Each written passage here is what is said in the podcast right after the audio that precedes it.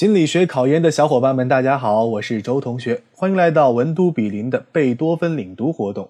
今天我领读的内容是心理统计学的第三章集中量数，包含了简数、平均数的特点、优缺点及其与中数、众数的经验关系这一个知识点。知识点一：简数、平均数的特点、优缺点及其与中数、众数的经验关系。一、平均数的特点。第一小点，在一组数据中，每个变量与平均数之差的总和等于零。另外，离均差的平方和最小，即每个数据与平均数之差的平方和都小于每个数据与任意常数之差的平方和，即平均数的最小平方原理。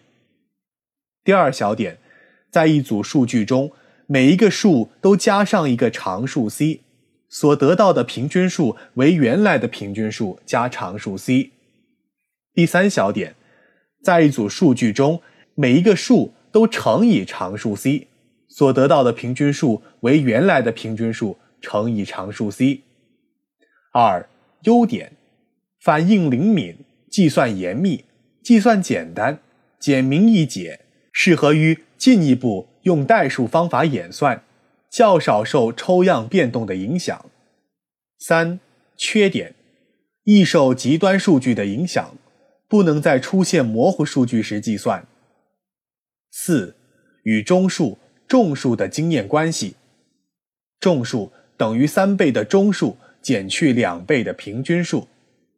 赵氏口诀：众数就去三中减两个瓶子。